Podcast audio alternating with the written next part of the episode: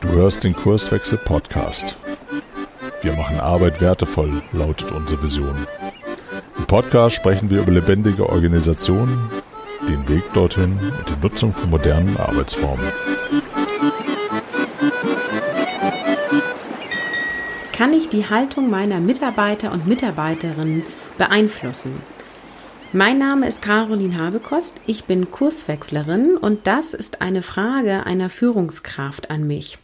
Heute spreche ich darüber, was eine innere Haltung ist, wie sich diese ändern kann und welche Ideen ich der Führungskraft mitgegeben habe in Bezug auf seinen Wunsch, die Haltung seiner Mitarbeiter zu ändern.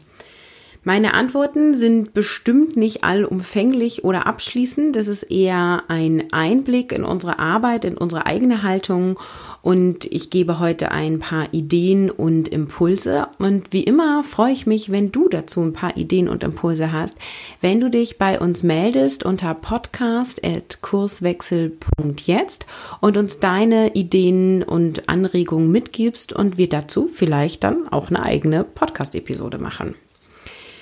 Die Frage bei kann ich die Haltung meiner Mitarbeiter ändern, beziehungsweise wie kann ich das tun, ist ja erstmal die Frage, was ist denn eigentlich innere Haltung und ähm, ist das überhaupt veränderbar?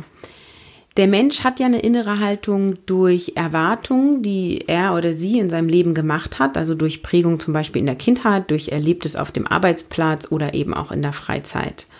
Und ändern kann sich diese innere Haltung durch weitere und neue Erfahrungen. Und innere Haltung wird ja heute auch neudeutsch Mindset genannt. Also unsere Einstellungen entstehen durch die Erfahrung, die wir machen, auch eben durch unsere Familie, Freunde und Bekannte und tatsächlich ja auch durch die Medien, also durch Fernsehen, Internet, Zeitschriften, Werbung und das dürfen wir auch nicht außer Acht lassen, denn wenn wir etwas so zehnmal oder mehr im Fernsehen gesehen haben, zum Beispiel, halten wir das für wahr. Auch wenn wir viele Menschen ähm, kennen, die vielleicht andere Erfahrungen gemacht haben, wenn wir aber immer wieder das Gleiche, zum Beispiel im Fernsehen sehen oder durch andere erleben, glauben wir, wir würden die Wahrheit und die Realität kennen, auch wenn wir das nicht tun. Und ich möchte nicht damit sagen, dass das falsch ist, was wir dann denken. Ich möchte nur sagen, dass es in den allermeisten Fällen einfach so ist, dass wir uns nicht sicher sein können, dass es diese objektive Wahrheit, die wir glauben zu kennen, eben gar nicht gibt. Und so haben wir Einstellungen zu Dingen, die nicht unbedingt der Wahrheit entsprechen oder der Realität. Und in vielen Fällen ist es eben eher eine beliebige Idee oder eine Meinung oder eine Sichtweise. Und je nachdem, an was wir da so glauben oder nicht glauben, machen wir unser Leben damit einfacher oder schwerer. Also, äh, Mindset bzw. innere Haltung ist letztendlich unsere Mentalität und unsere Denken- und Verhaltensmuster. Und ganz wichtig ist, entstanden durch Prägung und Erfahrung und veränderbar auch tatsächlich durch neue Prägungen und Erfahrungen und auch einmal darüber, sich Dinge bewusst zu machen und zu überlegen, was denkt es denn da eigentlich in mir und welche Haltung habe ich denn eigentlich gerade und aus welcher Haltung heraus handle ich aktuell oder meistens. Also schließt sich ja die Frage an, erstmal, wie kann ich meine eigene Haltung ändern? Also nicht die Führungskraft möchte, dass die anderen ihre Haltung ändern, sondern erstmal gucken, was ist denn, wenn ich meine eigene Haltung ändern möchte, mein eigenes Mindset erstmal wahrnehmen möchte. Also die Voraussetzung ist eben, dass ich erstmal meine eigenen Gedanken wahrnehme und mein eigenes Denken beobachte. Also was denkst du über dich selbst? Welche Gedanken kommen dir immer wieder? Was denkst du über andere? Spannend ist immer, was denkst du über Kollegen? Was denkst du über deine Chefin? Ähm, was denkst du über Partner, Partnerin? Was sind da so deine Gedankenmuster? Und ich weiß nicht mehr genau, wie viele es sind, aber es sind ja irgendwie zwischen 60 und 80.000 Gedanken am Tag, die wir so denken. Und 70 Prozent davon sind irgendwie flüchtige Gedanken. Und um die 27 Prozent sind tatsächlich negative Gedanken im Sinne von Sorgen machen. Und nur drei Prozent sind aufbauende Gedanken. Also ich finde, da können wir mal was tun.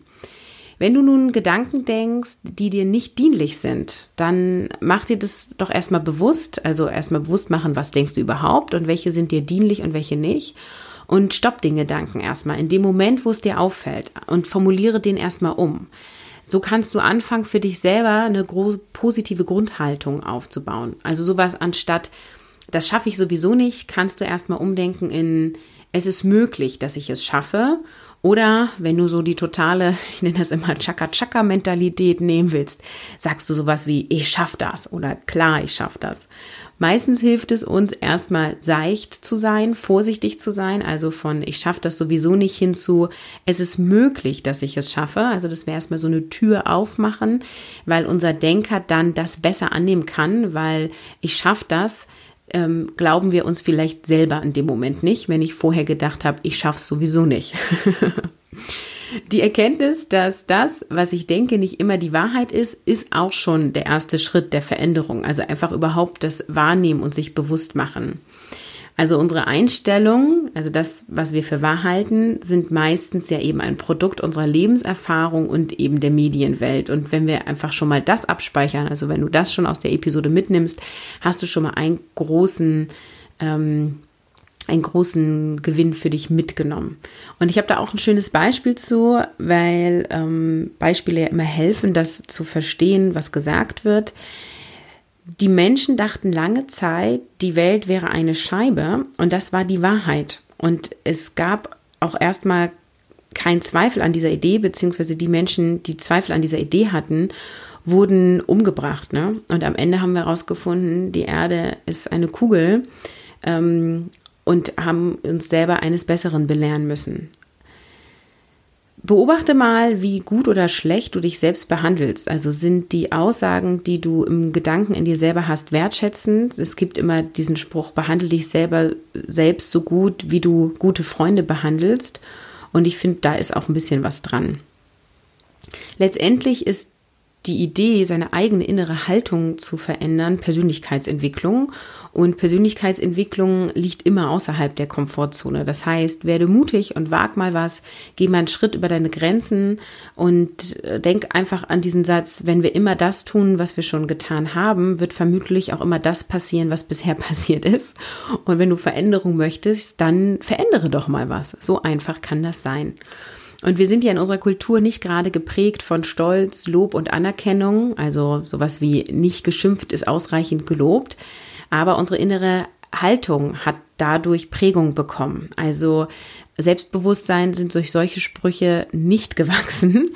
Das heißt, guck mal, wo kannst du stolz auf dich sein? Bau dich selber auf, sei dir selber bewusst, erkenne an, was du leistest ähm, und manifestiere sowas wie, man muss sich selber loben, sonst kommt man nicht nach oben. also solche Sprüche sind dienlicher, solche Sprüche, als sowas wie äh, nicht geschimpft ist ausreichend gelobt.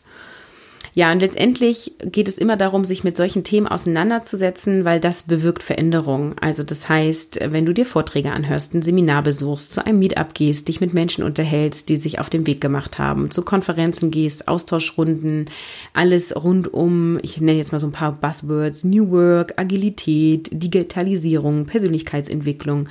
Podcast-Episoden können dir dazu neue Impulse geben, neues Gedankengut und letztendlich ist das eine Pflanze, die immer weiter in dir wächst. Das, was wir an Impulsen und Ideen aufnehmen, dürfen wir dann ausprobieren, weil dann erst durch die Erfahrung verändern wir uns. Und du kannst dir selbst natürlich Thesen oder andere nennen es Affirmationen aufstellen und diese immer wieder hinterfragen. Und das ist ebenfalls ein Element, der zur Veränderung von innerer Haltung führen kann. Also sowas wie Scheitern gehört zum Leben dazu oder ich mache Fehler, ähm, damit ich lerne und besser werde. Wenn wir sowas als Lebensmotto haben, kommen wir meistens viel leichter, schneller und erfolgreicher an ein Ziel oder an eine Vision. Und letztendlich brauchen wir immer wieder Wiederholung, denn bis das dann mal in unser Unterbewusstsein angekommen ist, dauert das. Also überleg dir mal, welche Geschichten erzählst du dir selbst gerade in Hinblick auf deine Situation und alle Geschichten, die dir selber eben nicht dienlich sind, können neu geschrieben werden und schreib dir dein eigenes Drehbuch.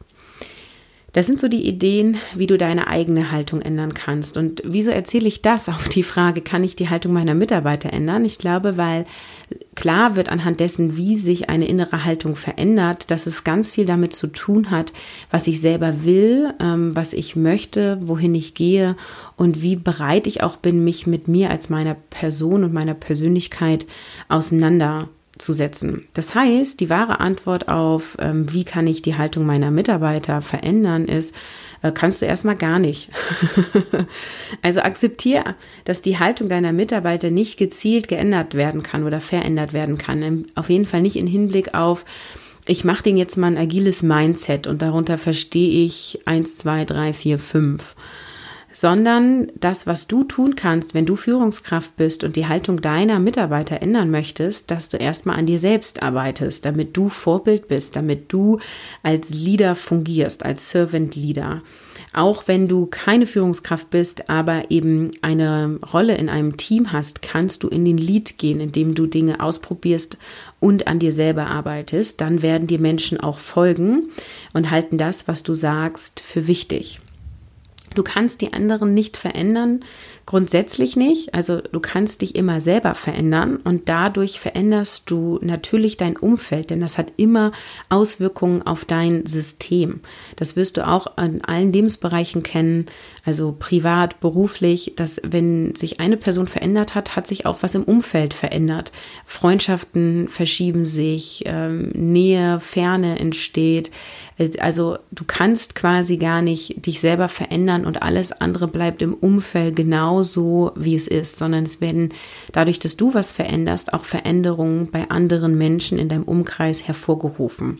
Oder du verbringst eben dann auf einmal Zeit mit anderen Menschen, weil es nicht mehr so passt. Das heißt, indirekt kannst du damit also doch die Haltung deiner Mitarbeiter beeinflussen, auf jeden Fall. Gezielt verändern weiterhin nicht. Du kannst aber deinen Mitarbeiterinnen Angebote machen. Das heißt, das, was ich eben gesagt habe, Wiederholungen helfen, die innere Haltung zu überdenken und zu verändern. Biete Impulsvorträge an oder Seminare, Austauschrunden, Weiterbildung aller Art, was passt und was vielleicht auch eben zu dem Thema, zu der Haltung passt, wo du dich gerade hinzu entwickelst oder dein Team hin entwickeln möchtest. Guck, dass du die Wissensverteilung in deinem Team, in deiner Firma nutzt. Das heißt, moderne Möglichkeiten nutzt. Richte einen Wiki ein, einen Ordner in der Cloud oder irgendwas, wo du Büchertipps hinterlegen kannst, wo andere genauso Tipps hinterlegen können, wo Blogartikel gepostet werden, Podcast-Episoden. Alles, was zu einem bestimmten Thema passt, kann da abgelegt werden und dann kann jeder darauf zugreifen. Und du kannst schauen, dass du einen Rahmen schaffst, so dass du ähm, Erfahrungsräume und Austauschrunden für dein Team möglich machst. Also du kannst zum Beispiel auch in bestehenden Meetings äh, neu gestalten und zum Beispiel dich an Liberating Structures bedienen. Oder du kannst Retros einführen oder eben Feedbackrunden, je nachdem, wie du es nennen möchtest und was genau da passiert. Du kannst Experimente starten und gibst zum Beispiel 20 Prozent der Arbeitszeit für das ganze Team, um ein Experiment oder verschiedene Experimente zu starten. Du lässt Ideen und Umsetzung für diese Experimente aus dem Team kommen und motivierst sie damit, eigenes Gedankengut einzubringen und gibst ihnen einen neuen Spielraum und das aber in einem vorgegebenen Rahmen. Du kannst deine Mitarbeiter oder dein Team verändern, indem du ihnen auf Augenhöhe begegnest, wenn du das nicht schon tust und die Teammitglieder alle als gleich viel Wert ansehen. Also oft ist es ja so, dass spezialisierte Leute mit höheren Gehältern sind irgendwie die wichtigeren Teammitglieder, weil die irgendwie besonders tolle Sachen können. Aber alle Teammitglieder sind gleich viel wert, denn nur das Team in der Konstellation, wie es existiert, in den Rollen, in die das verteilt ist, hat das geleistet, was bisher geleistet wurde. Und wenn nur ein Teammitglied davon nicht da wäre, hätte es ein anderes Ergebnis gegeben. Und insofern sind alle Teammitglieder gleich viel wert, unabhängig von der Gehaltsstufe oder von der Spezialisierung. Und wenn du selber genau diese Haltung hast, wirst du deinen Mitarbeitern und Mitarbeiterinnen anders begegnen und zwar auf Augenhöhe. Und das wird sie wertschätzen und allein das wird schon eine Veränderung hervorrufen. Du kannst am besten mit kleinen Dingen anfangen, also das dem Team selbst Aufgaben geben zum Koordinieren, kleine Happen geben, je nachdem, wo du gerade stehst in der Entwicklung mit deinem Team. Schau doch mal, was kannst du abgeben, damit sie sich selbst organisieren, aber bitte auch wieder in einem vorgegebenen Rahmen. Also was wir ja auch immer wieder erleben ist, so, es soll jetzt alles selbst organisiert sein, ich mache jetzt nichts mehr hier, bitteschön, macht mal. Damit kann ein Team oder einzelne Menschen überfordert sein und sie wissen gar nicht, was genau bedeutet Selbstorganisation. Wir haben Selbstorganisation in den meisten Fällen nicht gelernt. Und wir wissen vor allem gar nicht, wo sind jetzt unsere Grenzen, was soll ich alles selbst organisieren und wie. Der Klassiker ist, dass man erstmal zum Beispiel sagt, das Team soll Urlaubsplanung selber machen ähm, und absprechen und am besten eben auch visualisieren und dann kann man das als Experiment wagen. Genau, also mit kleinen Dingen anfangen, dem Team immer mehr Verantwortung übergeben, in Gespräche gehen, fragen, was das Team möchte, die Ideen aus dem Team kommen lassen und so Schritt für Schritt sich rantasten und eben, wenn was nicht klappt, einfach sagen, hey, okay, haben wir ausprobiert, gut, dass wir die Erfahrung gemacht haben, jetzt probieren wir was anderes aus. Du bist dann eben auch als eigenes Teammitglied in dem Team da und bist einfach offen für Feedback und auch du veränderst dich und auch deine Rolle ist nicht mehr wert oder weniger wert als die der anderen Teammitglieder. Das, was du ändern kannst, ist also die Art der Führung. Ähm, und dazu gibt es auch schon eine Podcast-Episode in diesem Podcast von meinem Kollegen Frank der über Agile Leadership spricht. Und die Episode verlinken wir in den Show Notes, falls du Lust hast, dich darüber weiter zu informieren. Also du kannst die Art der Führung ändern, ähm, dich als Servant Leader verstehen und auch Stück für Stück Verantwortung weiter übergeben. Das kann ein Weg sein, muss aber nicht. Ne? Es gibt auch noch andere Wege. Ich versuche hier nur ein paar aufzuzeigen. Nicht jeder Mitarbeiter möchte diese Verantwortung und diese Veränderung. Auch das darf von dir und den anderen Teammitgliedern akzeptiert werden und im Team integriert werden. Natürlich kann man auch diesen Menschen immer wieder Angebote machen, aber letztendlich geht es nicht darum, dass alle so werden wie du oder so wie du es willst letztendlich immer wieder iterativ fragen, was waren äh, Entscheidungen, die uns gut getan haben, wo müssen wir neu entscheiden. Letztendlich können dieses Retrospektiven sein ähm, oder Meetings mit Feedback-Schleifen. Überlege dir, was Vertrauen in deinem Team bedeutet und frag deine Teamkollegen, was Vertrauen für sie bedeutet und finde Erlebnisse, die Vertrauen schaffen. Also Stichwort gemeinsame Projekte, Ausflüge, Team-Events und so weiter.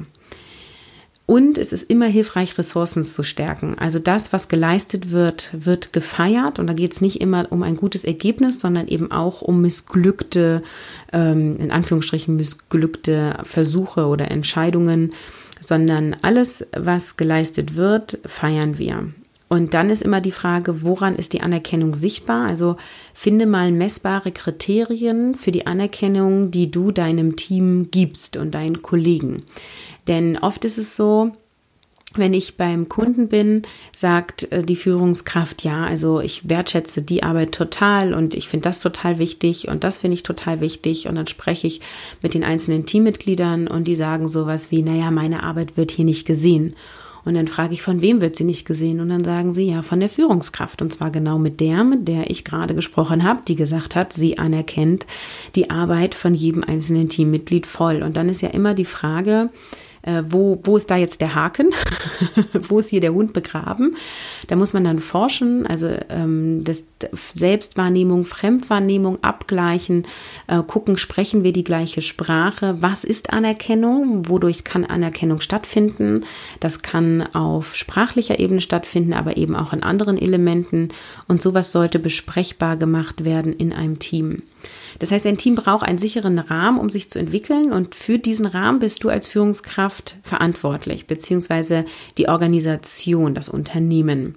Und dieser Rahmen kann aber eben auch gemeinsam erarbeitet werden. Ne? Das heißt nur, dass nicht, dass du irgendwas vorgeben musst, sondern du bist dafür da, dass der Rahmen geschaffen wird.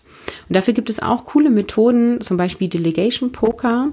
Dazu haben wir noch keine Podcast-Episode, aber vielleicht sollten wir mal eine machen. Ich schreibe es mir gleich auf.